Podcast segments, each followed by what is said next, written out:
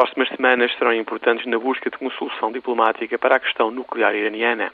Para a semana, será discutido em Viena o plano de enriquecer urânio iraniano na França e na Rússia. No final do mês, a Agência Internacional de Energia Atómica estará em Com para inspecionar as instalações que até recentemente o Irão não tinha revelado existirem. No meio de tudo isto, Teherã é uma cidade cheia de rumores e enormes divergências políticas internas. E se a diplomacia falhar? Alguns dos democratas mais influentes no Congresso americano, como o senador Charles Schumer de Nova York e Bob Casey da Pensilvânia, têm sugerido à administração Obama um embargo naval à gasolina importada por Teherã. O Irão é um país rico em petróleo, mas paradoxalmente tem de enviar esse petróleo para o exterior para ser refinado. A ideia do embargo à gasolina de que o Irão precisa para manter a sua sociedade e economia a funcionar tem sido discutida por Washington e pelos seus aliados europeus.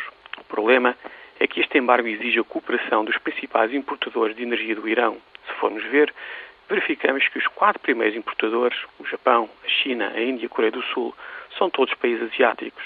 Isto mostra duas coisas interessantes. A primeira é que o Irão tem tido bastante sucesso na diversificação dos seus clientes de energia.